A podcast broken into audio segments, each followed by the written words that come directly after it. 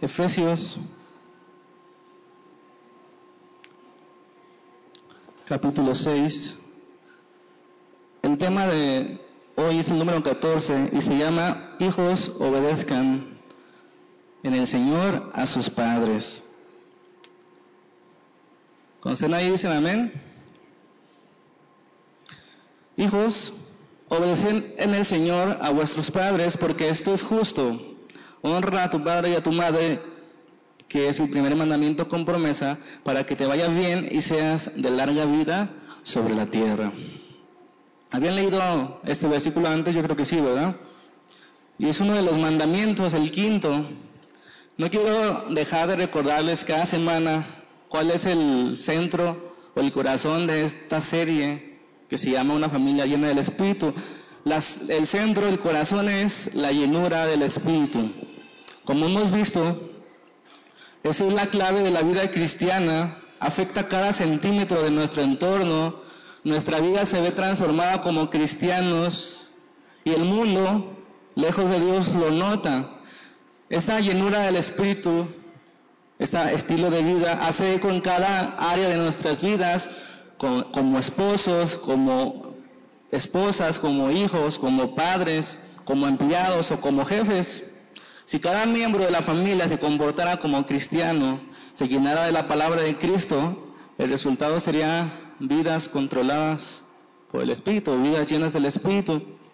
Yo creo que ese es el mejor método evangelístico de todos los tiempos comportarse como cristianos los 365 días del año, los 7 días de la semana, las 24 horas del día, los 86.400 segundos de cada día, comportarse como cristianos. Eso sería evidente, sería transformador, la gente viendo personas llenas del Espíritu. No habría tanto que hacer campañas o esas cosas, solamente se daría a la gente cuenta de, de quién es Cristo.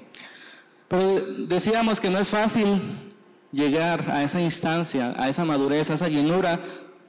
Vimos el punto clave, el parteaguas de la serie, que era necesario decidir.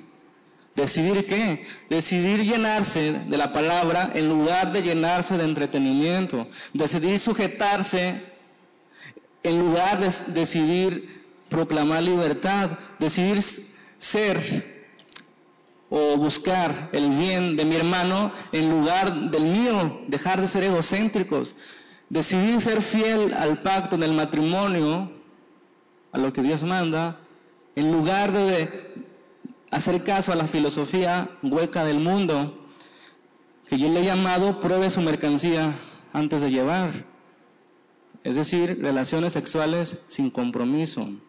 Esa es la filosofía del mundo. Entonces los cristianos es tiempo, hermanos, de que nos levantemos la mano en medio de esta generación y con palabras y con nuestras vidas. No dejemos que la televisión o que el cine o, que el internet digan lo que Dios tiene que decir. Ellos no saben lo que Dios tiene que decir. Ellos no saben las historias. Ellos quieren negocio. Pero los cristianos es tiempo de que se levanten la mano. El cristianismo es esto. Dios dice esto. Pero debemos conocer la palabra, debemos saber lo que Dios dice, lo que Dios quiere en ese tiempo. La gente se cree cualquier cosa y es triste que nosotros estemos callados.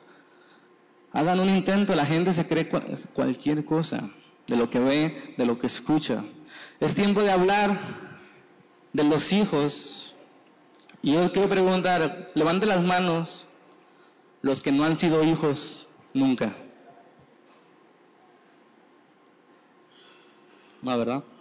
¿Todos han sido hijos de alguien? A ver, levanta las manos. ¿Sí? ¿Todos son hijos de alguien? Muy bien.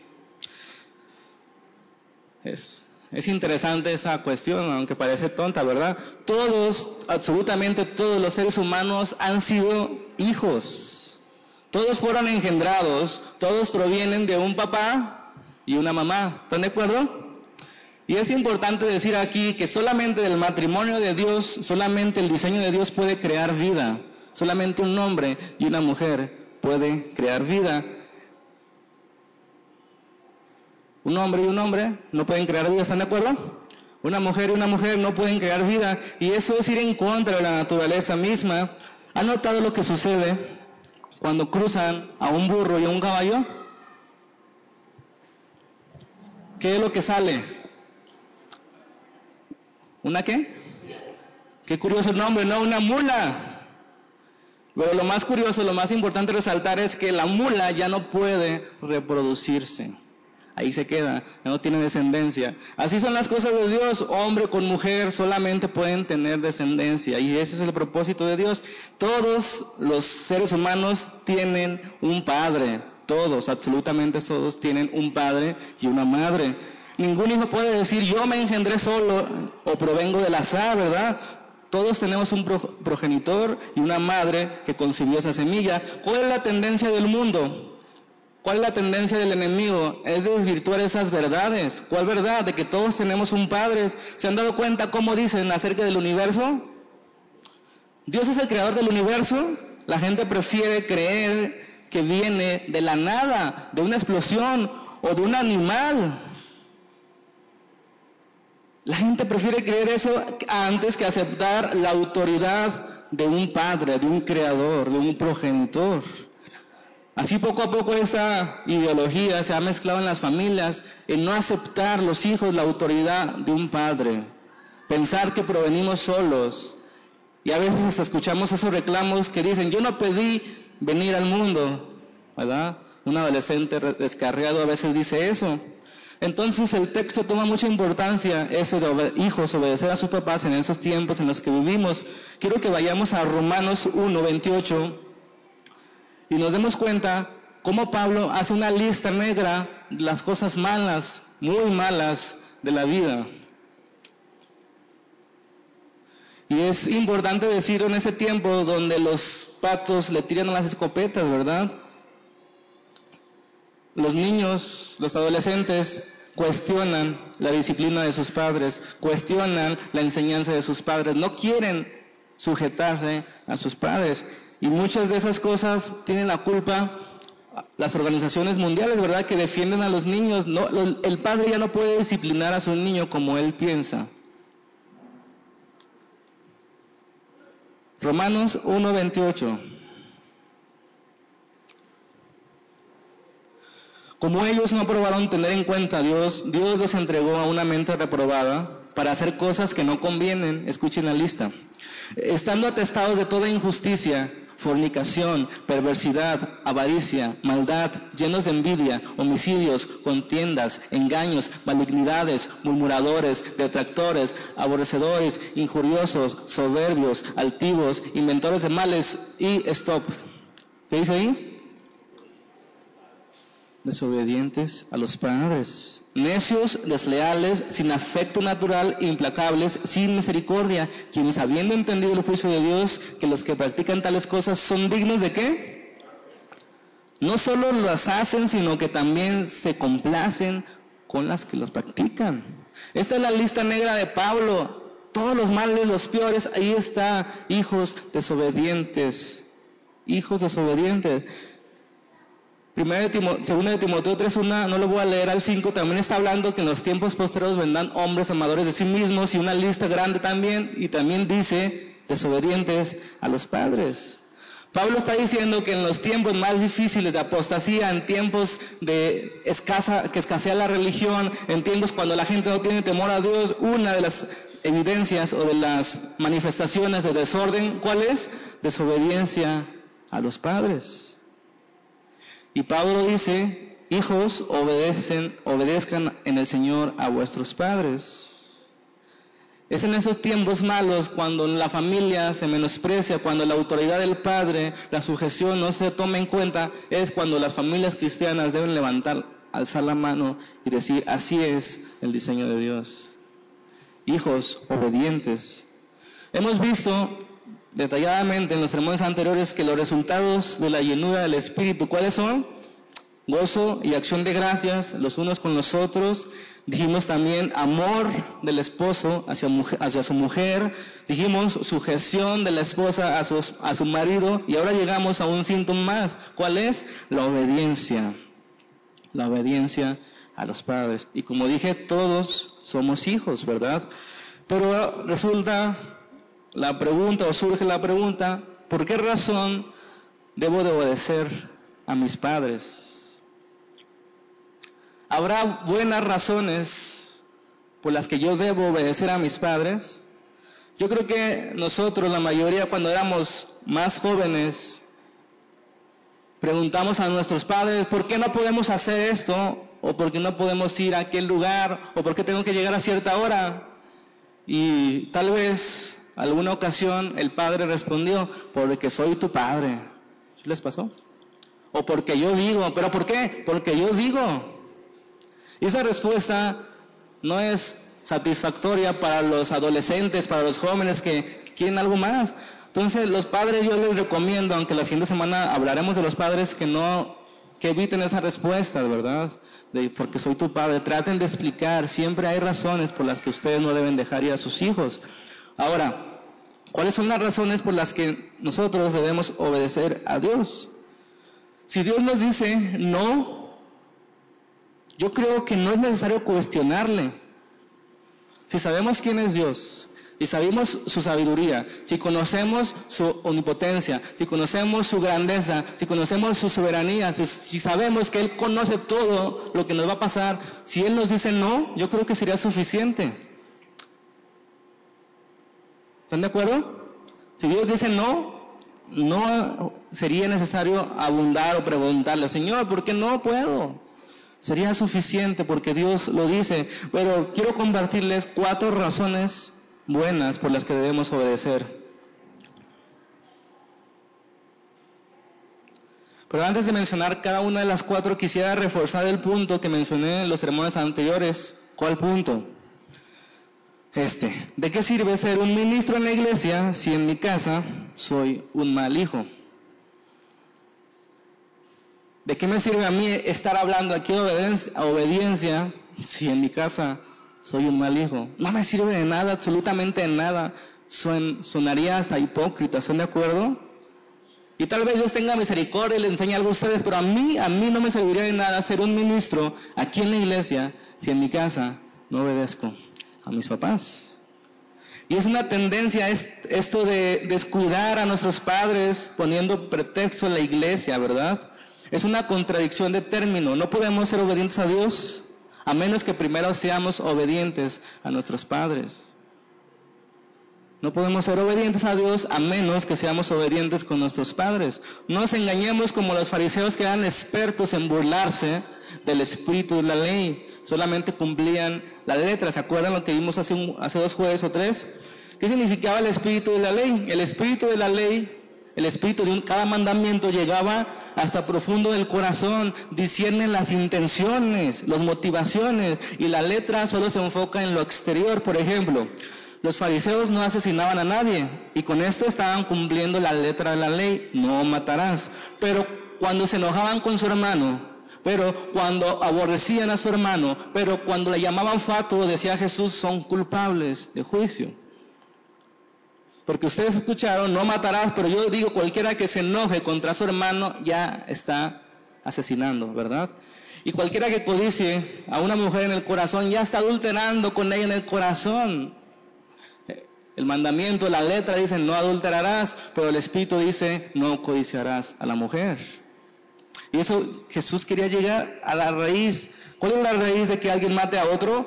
La ira, el enojo, la amargura contra su hermano, la envidia, lo que sea. Ok, vamos a ver cómo los fariseos, con el pretexto de honrar a Dios, deshonraban a sus padres. Veamos en Mateo capítulo 15, versículo 1. Mateo 15, 1.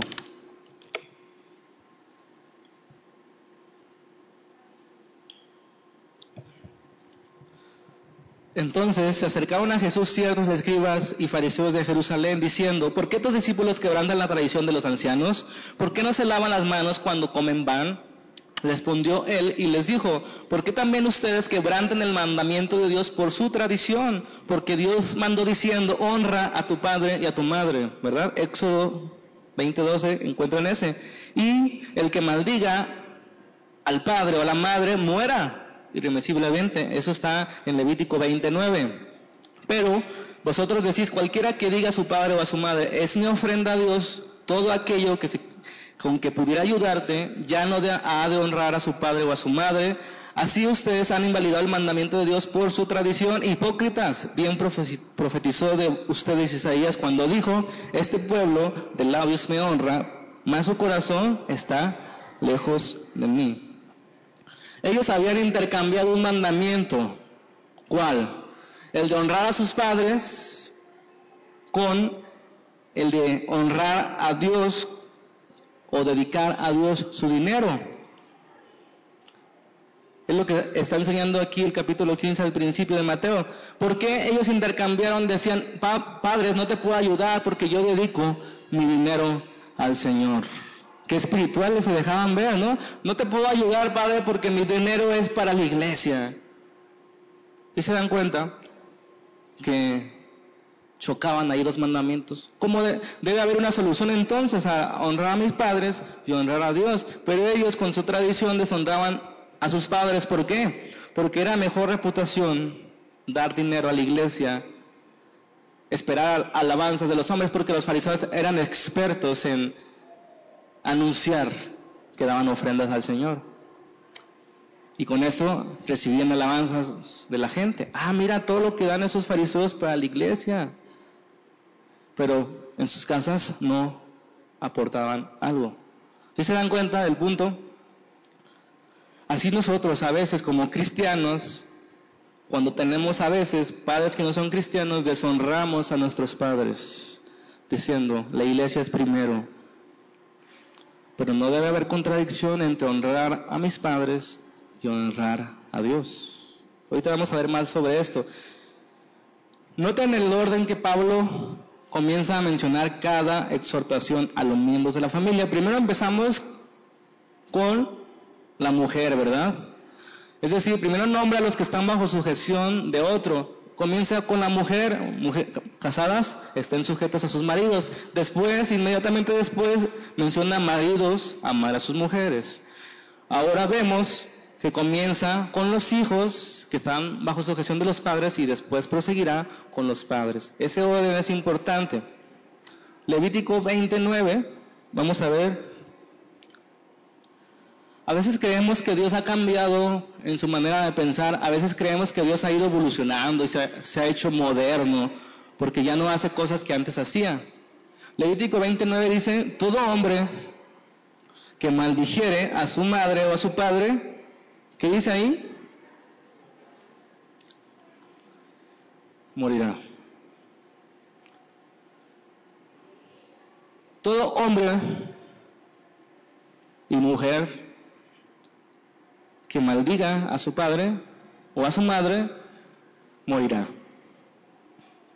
Déjame decirte que Dios sigue pensando lo mismo del pecado de deshonrar o de desobedecer a sus padres. Si alguien maldice a sus padres, aquí Dios dice que merece la muerte. No merece vivir. Está negando lo que es por naturaleza a su propio padre. ¿Cómo puedes maldecir a aquel que te dio la vida? Y a veces creemos que Dios ha evolucionado en el tiempo y ahora no es tan malo. Entre comillas lo digo. Dios es el mismo. Dios es el mismo. Pero ahora podemos ver, o en esos tiempos se manifestó la gracia del Señor y su misericordia en Jesucristo, en la cruz, que podemos recibir el perdón de pecados. Pero Dios sigue pensando lo mismo de la desobediencia, del adulterio y de todas esas cosas. Sigue pensando lo mismo. Ustedes merecerían la muerte. Los hijos que desobedecen, leíamos en Romanos, merecen la muerte. Qué fuerte. Qué fuerte. Y yo cuando comienzo a leer el Antiguo Testamento, Levítico, Deuteronomio, jueces, Josué, Ruth, quedo perplejo. Cuando el pecado Dios lo trataba de una manera instantánea, les cortaban cabezas ahí, los apedreaban. Qué fuerte. Y nosotros creemos que Dios ya puede tolerar nuestro pecado. Pero acuérdense, todo eso apuntaba a Jesucristo que podíamos recibir ese perdón. Obedecer no es solo escuchar a nuestros padres, sino con sumisión prestarle atención. hijos, escuchen. No solamente es escucharles, sino prestarles atención. Porque esta obediencia está en conexión con el quinto mandamiento, por eso Pablo lo menciona ahí, ¿verdad? En Efesios 6, 2. Honra a tu padre y a tu madre. ¿Qué significa honrar? Significa tratar con respeto y reverencia a sus papás. Significa tratar con reverencia y respeto a los papás. Escúchenme bien eso que les voy a decir, ya se los he dicho otras veces. Para Dios no solo es importante que hagamos las cosas, sino cómo las hacemos. La motivación con la cual lo hacemos. Porque tú puedes ser obediente a Dios o a tus padres y te volteas y vas murmurando, vas blasfemando contra tus padres, te das cuenta que no es suficiente con obedecer. Dios quiere la forma en que obedecemos a nuestros padres. Hija, ve las tortillas. Le, arrebata el billete y, le van saliendo cebollas, le van saliendo cilantros, tacos al pasto. Ah, no, ¿verdad? Tengo hambre. Le van saliendo puras malas palabras. Pero fue obediente. ¿Se dan cuenta que no es suficiente? Para la gente del mundo será suficiente, pero para Dios, para los hijos de Dios, no es suficiente con ser obediente. No es suficiente con venir a la iglesia. No es suficiente con venir a la casa de Dios. Lo importante, o lo mejor, es venir con una actitud correcta, con una motivación correcta. Donar al teletón para salir en la tele y tener publicidad no es suficiente. Es un ejemplo que estoy poniendo. Dar para ser vistos no es suficiente. Primera razón por la que es bueno obedecer a los padres. Ahí el texto dice, porque esto es justo. Número uno, porque esto es justo. Pueden poner entre paréntesis los que apuntan por naturaleza. Ahorita les explico. Ahí dice el texto, hijos, obedecer en el Señor a vuestros padres porque eso es justo. ¿Qué significa eso de ser justo? Significa que en sí mismo es bueno, es agradable, eso es lo correcto. Parece una respuesta muy simple, pero no lo es. Pablo regresa al diseño original de Dios como lo hizo en el matrimonio. ¿Qué hizo? Fue a Génesis, ¿se acuerdan? Ahí está el plan de Dios, ahí está el inicio de Dios, ahí está el diseño original que después se corrompió y ya saben todo lo que sucedió. Pero si queremos volver a la raíz, debemos ir a Génesis. Así comienza Pablo, porque esto es justo, porque eso es lo correcto, obedecer a sus padres. Así era el principio, porque incluso, hermanos, hasta en los animalitos, eso es natural, ¿verdad? El, el, padre, o como se le llame, alimenta a sus crías, ¿verdad? Los enseña a volar, los enseña a caminar, etcétera. Y no ven a la criatura ahí rebelde de, no, no me des gusanos, yo quiero pollo, ¿verdad? No. Eso es lo natural aún en la naturaleza animal. Ahora, en la naturaleza humana con mayor razón. Eso es justo, eso es básico, eso es fundamental, eso es parte del orden de Dios. La obediencia es buena y buena en gran manera. Hijos, obedezcan a sus padres. ¿Por qué? Porque eso es lo correcto. ¿Creen que sea suficiente y ahí le dejamos para que obedezcan a sus papás? Para nosotros como cristianos, yo creo que con eso sería suficiente. Saber que Dios dice que eso es bueno, que eso es correcto. No habría más preguntas, yo obedecería. Si Dios dice que yo obedezca a mis papás, es bueno, agradable, correcto, básico por naturaleza, yo obedezco a mis papás, Dios dice. Pero bueno, vamos a otro punto, el segundo. Es el primer mandamiento con promesa. Número dos, es el primer mandamiento con promesa. Y pueden poner entre paréntesis, por la ley. El número uno fue por naturaleza y el número dos es por ley. Efesios 6.2 dice, honra a tu padre y a tu madre, que es el primer mandamiento con promesa. Pablo dice, no solo debemos obedecer porque es lo correcto, sino también porque es el primer mandamiento con promesa. Simplemente con ser uno de los diez mandamientos ya es bueno por sí mismo. Pero es un mandamiento que resalta, ¿por qué? Porque tiene promesa. Y si, ustedes comienzan a ver el 6, el 7, el 8, el 9 y el 10, no tienen promesas. ¿A qué se refiere entonces Pablo cuando dice es el primero con promesa?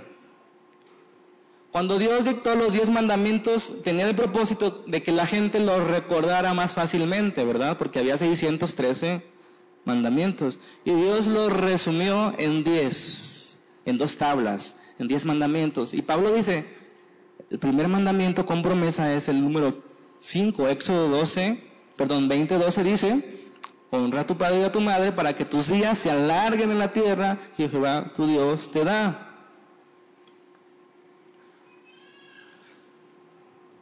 ¿A qué se refiere con que es el primer mandamiento con promesa, siendo que es el único mandamiento con promesa? Escuchen bien, Acuérdense que el, mandamiento 1, 2, 3 y 4 se refería a la relación del hombre con Dios, ¿están de acuerdo? Amarás al Señor tu Dios, no te harás dioses falsos, guardarás el sábado. Pero a partir del quinto, que es el primer mandamiento que se refiere ahora sí a la relación de nosotros como humanos.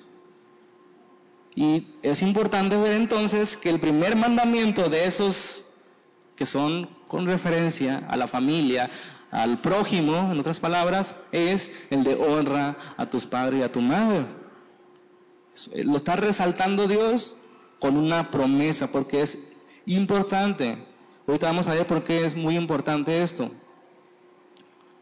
¿Se acuerdan que Jesús todavía resumió más esos mandamientos a dos? ¿Cómo, cómo son esos dos? El primer, el primer y gran mandamiento, ¿cuál es? Amarás al Señor tu Dios con todo tu corazón, fuerzas, mente. Y el segundo, amarás a tu prójimo como a ti mismo. ¿Se dan cuenta? Uno tiene que ver con Dios, otro tiene que ver con mi prójimo. Los primeros cuatro de los diez mandamientos tienen que ver con Dios y los otros seis tienen que ver con el prójimo. El primero, y con promesa es, honrarás a tu padre y a tu madre. Ese, a eso se refiere Pablo cuando es el primero, ¿verdad? Es el principal de los mandamientos con respecto al prójimo, amar o más bien honrar a tu padre y a tu madre. Y es que esto es importante porque vemos en nuestro mundo una sociedad desorganizada, desordenada. Déjenme decirle que todo aunque no nos guste, todo el desorden comienza en las familias. Todo comienza con la desobediencia a los padres. En algún punto de la historia, un hijo se reveló al padre. Y continuó la línea de rebeldía. ese hijo que se convirtió en padre trataba mal a sus hijos, trataba mal a su esposa, pero todo comenzó con desobedecer al padre. ¿Cómo comenzó el Génesis? La caída del hombre, desobediencia a su creador. No comas de ese árbol. Comieron. Todo comenzó con la desobediencia de un hijo. Así lo que vemos hoy en día, criminales, indigentes, huérfanos, hermanos, todo comenzó con la desobediencia de los hijos hacia los padres. Por eso es importante, por eso lo resalta aquí Pablo. Cada vez que veo algo en las escrituras me sorprendo más. ¿Se acuerdan que vimos que el matrimonio es un retrato de la relación que iba con Cristo y su iglesia? Ahora Dios quiso anunciar este quinto mandamiento, la relación, o quiso retratar la relación que nosotros tendríamos con nuestro Padre Celestial. ¿Nos lo recuerda cómo? diciendo, obedezcan a sus padres terrenales. Cada paso de Dios, cada mandamiento de Dios está lleno de sabiduría. Que nos recuerda algo más importante que la simple letra. Hechos 17, 28 nos dice, porque en Él vivimos y nos movemos y somos. Como algunos de vuestros padres, perdón, de vuestros propios poetas también han dicho, porque el linaje suyo somos. Si se dan cuenta, hermanos, esta relación que iba a haber entre el Hijo y el Padre era un retrato, era una réplica, era una predicción de lo que sucedería un día con nosotros y nuestro Padre Celestial. Jesús dijo, Padre nuestro que estás en los cielos. Después en Juan 17, Padre, llévanos a tu verdad, santifícanos en tu verdad. Padre y Padre, eso nos recuerda, nuestro Padre terrenal nos recuerda que hay alguien arriba. Todos han sido hijos de alguien. La genealogía que pues, se presenta en Lucas nos lleva este, desde Jesús, hijo de José, hijo de tal, hijo de tal, hasta Adán, dice hijo de Dios. Todos procedemos de Dios. Efesios 3:14 dice, por esta causa doble mis rodillas ante el Padre de nuestro Señor Jesucristo, de quien toma nombre toda familia en los cielos y en la tierra. Toda familia, sea creyente o no creyente, toda familia procede de Dios. Amén. ¿Cuál es la promesa entonces que encontramos en este mandamiento? Versículo 3 de Efesios 6, volvemos. La promesa es para que te vaya bien y seas de larga vida sobre la tierra. En otras palabras, nos está diciendo Pablo, si ustedes quieren que les vaya bien en la, en la vida, que todas las cosas les salga bien, dice, honren a su padre y a su madre. ¿Significa esto que soy un hijo responsable, voy a vivir muchos, muchos, muchos, muchos años? ¿A qué se refiere eso de seas de larga vida?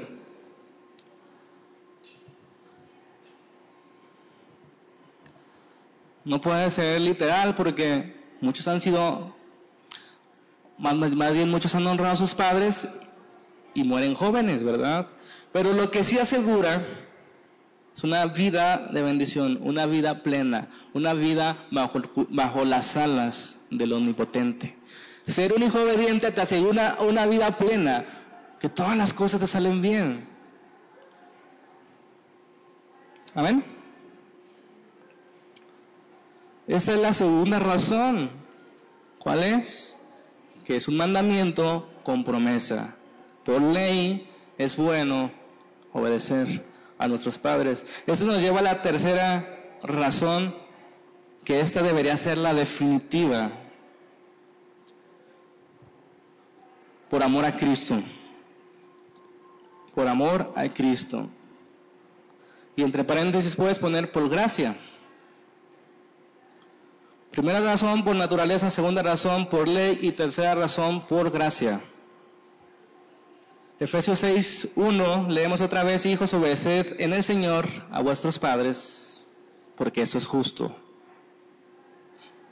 O, observa la forma en que Pablo dice esta parte, hijos, obedeced en el Señor. Si esa palabra no estuviera ahí en el Señor, quizá quedaría incompleta. Pero ese en el Señor es de suma importancia para nosotros como cristianos. Para nosotros debemos ir más allá de eso, ¿verdad? Más allá de la ley, más allá de la naturaleza, debemos obedecer en el Señor. ¿Qué quiere decir esto? Es lo que Pablo dijo con, la, con las esposas y con los esposos. Esposos, amen a sus esposas como Cristo amó a la iglesia. Esposas, sujétense a sus maridos como a Cristo. Eso significa como en, en el Señor. Obedecer en el Señor significa como a Cristo. Hijos, obedezcan a sus padres como a Cristo. Eso nos, nos puso difíciles, ¿verdad? Porque obedecer es fácil, se complica. Obedecer con buena actitud la quieren más complicada, obedecer como a Cristo. Wow. ¿Cuántos necesitan aprender sobre esto? No hemos sido obedientes a nuestros padres como a Cristo. Hemos sido a veces obedientes, pero murmurando, renegando y hasta maldiciendo. Y si estuviéramos en Deuteronomio y en Levítico, hermanos, no habría iglesia, ¿verdad? Ningún hijo estaría vivo. Porque es importante primero amar a nuestros padres para conocer que verdaderamente estamos amando a Cristo. Vuelvo a repetir lo que dije al principio, no podemos obedecer a Dios si primero no obedecemos a nuestros padres. Primero de Juan 4, 20 lo dice más claro que el agua.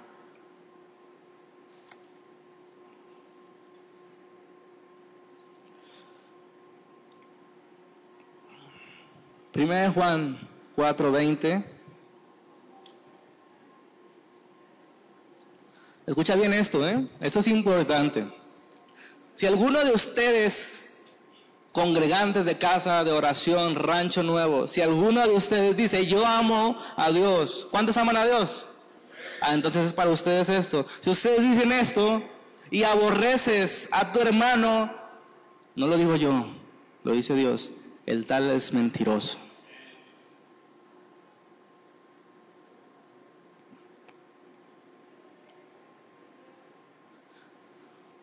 El que dice amar a Dios y odia a su hermano, eso es mentiroso. Pues el que no ama a su hermano, a quien ha visto, ¿cómo puede amar a alguien que no ha visto, que no ha convivido? ¿Cómo puedes estar seguro que podrías convivir con Dios y amarle si estando con un hermano, con un prójimo, no puedes llevártela bien, eres un mentiroso. Dice la Biblia, o somos mentirosos. Y nosotros tenemos este mandamiento de él, el que ame a Dios, ame a su hermano. No es fácil a veces, yo sé que no es fácil a veces, porque es fácil amar a los que te aman, decía Jesús, saludar a los que te saludan, estrechar a los que te estrechan, pero qué difícil es saludar a tus enemigos. Pero ustedes son cristianos. Eso de amar a los que lo aman lo hacen los publicanos, lo hacen los pecadores. Ustedes deben ir más, sean santos como su Padre Santo, dijo Jesús en el Sermón del Monte. Amen a sus enemigos, oren por ellos, bendíganlos. Qué difícil. Esto es el principal motivo, hermanos, por amor a Cristo, por gracia. Debemos amar, obedecer, honrar a nuestros padres. La naturaleza, el diseño de Dios lo dicta, la ley lo subraya con una promesa, pero como cristianos tenemos esta razón, este motivo poderoso. Jesucristo nos pide que lo hagamos. El que ame a Dios, ame a su hermano. Pero es que mi papá me trata mal. El que ame a Dios, ame a su hermano. Pero es que mi papá ha abusado de mí. El que ame a Dios, ame a su hermano. Pero es que mi papá es un incrédulo. El que ame a Dios, ame a su hermano. Pero es que tú no conoces a mi papá. El que ame a Dios, que ame a su hermano. Noten, hermanos, que el cristianismo nunca anula la ley como algunos piensan. Es que ya estamos bajo la gracia.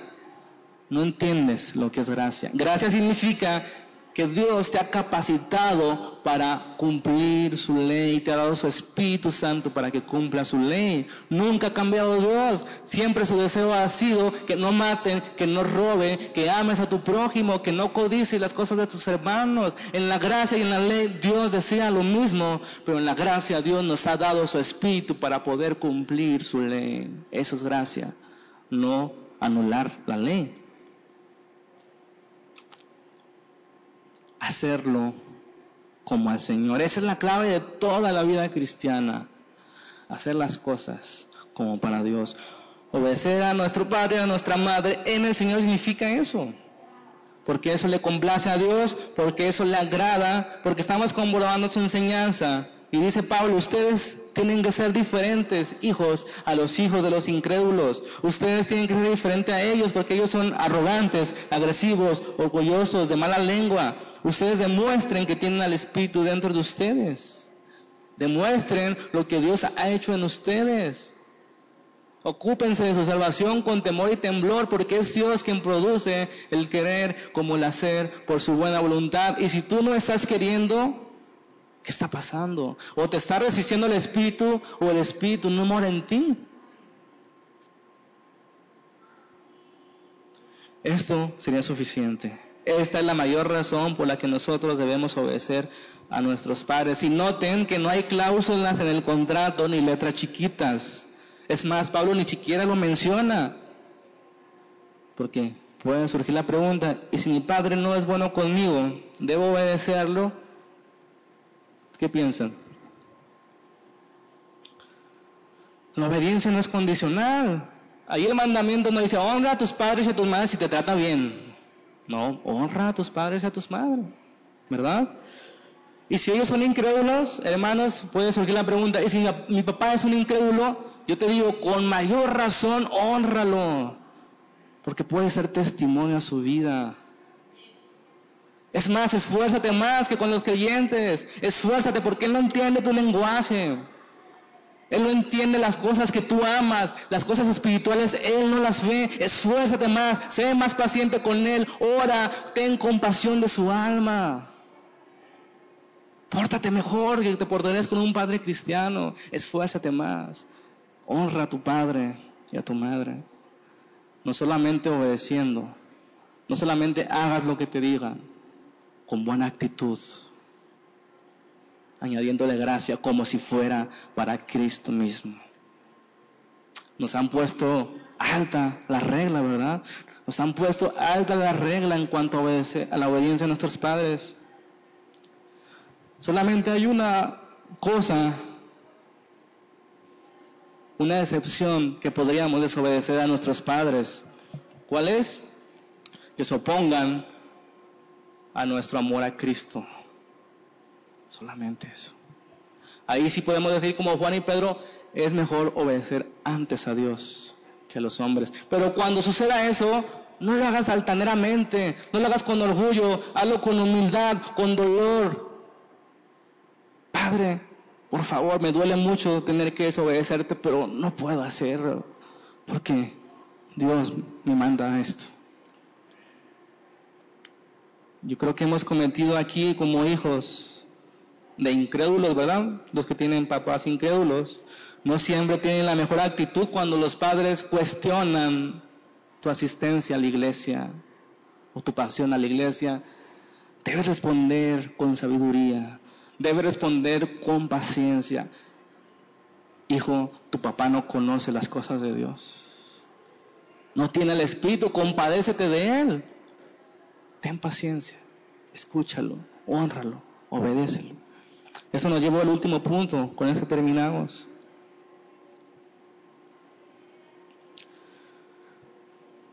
Jesús, nuestro mayor ejemplo.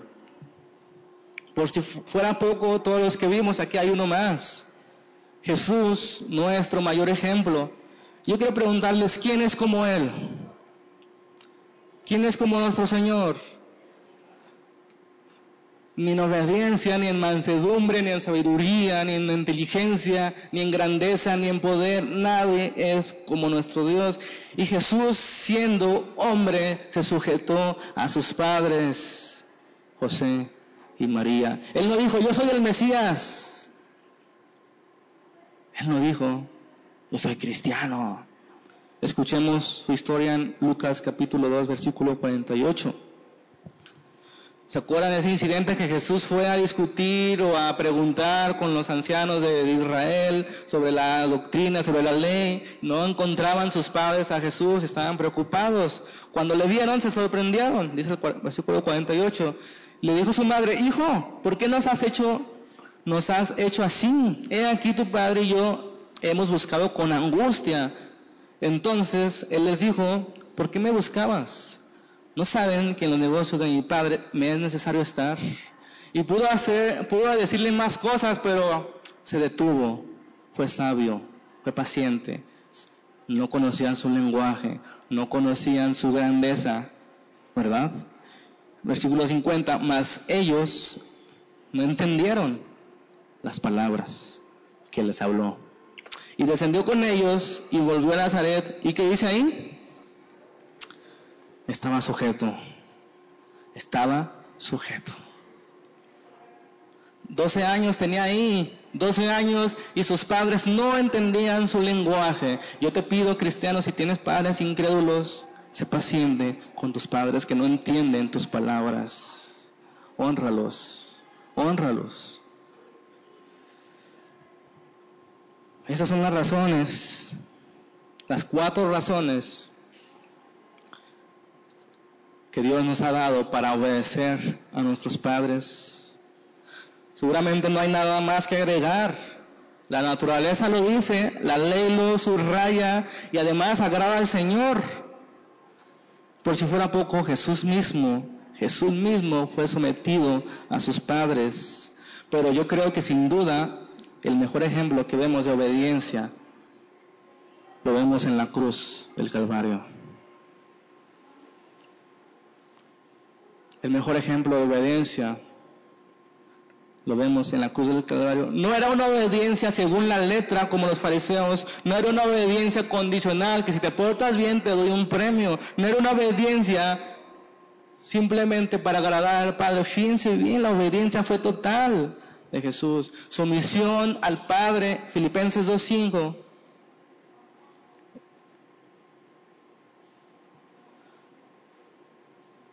Sumisión al Padre.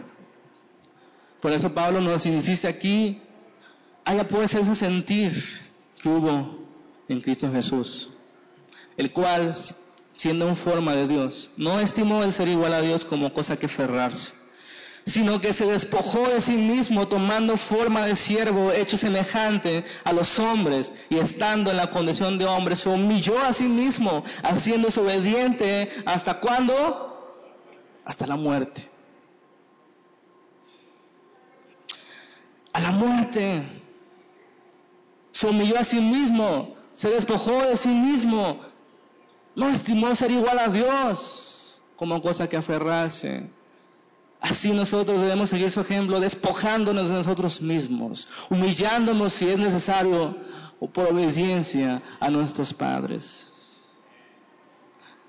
Que vea las tortillas, ¿por qué siempre yo? No es la actitud, dijo, sí papá, yo voy, porque es sagrada a Dios primero.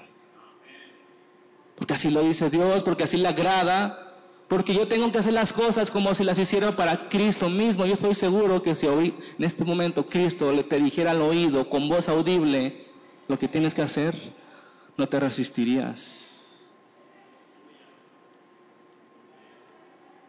Pero no es necesario escucharle. Nos ha dejado su palabra. Nos ha dejado su espíritu que nos dice el que tenga oídos para oír, oiga lo que el Espíritu dice y no resistimos. Qué triste, qué feo. ¿Quieres que venga y te lo diga audible? Aquí está su palabra. ¿Quieres escuchar de Él? Lee su palabra. ¿Quieres saber de Él? Lee su palabra. ¿Quieres ser obediente? Lee su palabra. No nos interesa. no nos interesa. Se los firmo, no nos interesa. Porque preferimos entretenimiento que llenarnos de su palabra. Preferimos hablar con los amigos que hablar con Dios. Preferimos cualquier cosa que estar en obediencia al Padre. Muerte, hasta la muerte. El hombre lleno del Espíritu Santo no solamente obedece porque le va a ganar un, porque va a ganar un premio, obedece porque ama al Señor. Esa es un síntoma más de la llenura del Espíritu Santo. ¿Eres lleno? ¿Eres sometido? ¿Eres amoroso con tu esposa? eres sujeta con tu marido, eres obediente a tus padres. Unas preguntas. Obediencia. ¿Se acuerdan? Daniel. ¿Se acuerdan de Daniel? En el foso de los leones. Prefería morir antes que faltarle al Señor. El escritor de Vero dice, si escuchan hoy su voz, no endurezcan sus corazones. Si escuchas hoy su voz, no endurezcan sus corazones. Y Jesús dijo a las iglesias de Apocalipsis, sea celoso y arrepiéntate, límpiate los ojos con coliro porque tú dices, eres rico, no necesito de nada, pero yo te digo que eres un perro desnudo. Sé celoso y arrepiéntete. Porque has dejado tu primer amor. Sé celoso y arrepiéntete. Porque yo amo y castigo. Porque yo a los que amo los castigo, dice el Señor. Pero hermanos, ya no seas niño tu manera de pensar. No te esperes a la nalgada, obedece. Si escuchas hoy su voz, obedécelo. Obedece a tus papás. Hijo, con buena actitud, si es necesario, hasta la muerte, obedece al Señor. Estando en la condición de hombre, se humilló a sí mismo, haciéndose obediente hasta la muerte muerte de cruz, por lo cual Dios también lo exaltó hasta lo sumo y le dio un nombre que es sobre todo nombre, para que en el nombre de Jesús se doble toda rodilla de los que están en los cielos y en la tierra, y toda lengua confiese que Jesucristo es el Señor, para gloria del Dios Padre. Todo lo que hagamos, de dicho o de hecho. Todo hagamos para la gloria del Dios Padre.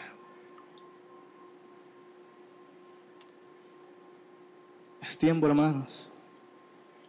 Es tiempo de que el mundo conozca familias llenas del Espíritu. Es tiempo de que el mundo conozca cabezas de hogar que son amantes de sus esposas. Es tiempo de que el mundo conozca hijos obedientes a sus padres. Es tiempo de levantar la voz en medio de esta generación llena de tinieblas, en medio de esta generación que se conforma con basura. Es tiempo de levantarnos. Si no somos nosotros, ¿quién?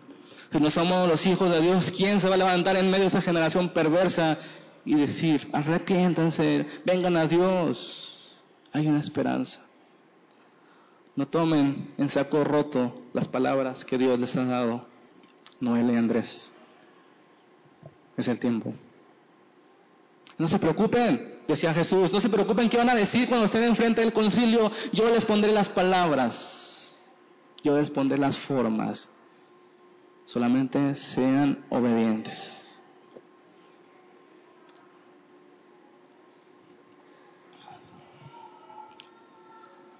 Señor, te damos gracias por tu palabra.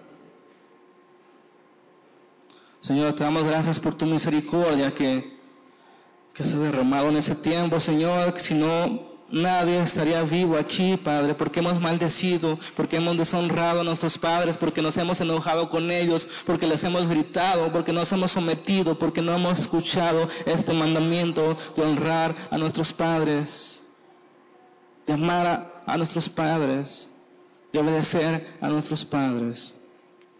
Ayúdanos, Señor, a ser hijos obedientes. Ayúdanos a ser hijos sujetos. Ayúdanos a tener la mejor actitud de hacer las cosas como si fueran para ti, oh, Señor. Ayúdanos, Señor. Ayúdanos, Padre, porque es imposible para nosotros estos mandamientos tan altos. Pero queremos esforzarnos porque a ti te agradan. Queremos esforzarnos, Señor ser familias llenas del Espíritu. Bendice a cada familia en este lugar representada, Señor. Bendice a cada pequeño, cada padre, cada madre, cada hijo, Señor. Protégelos de todo mal, guárdalos de la tentación, encamínanos a tu voluntad. Te lo pedimos en el nombre del Padre, del Hijo y del Espíritu Santo. Amén.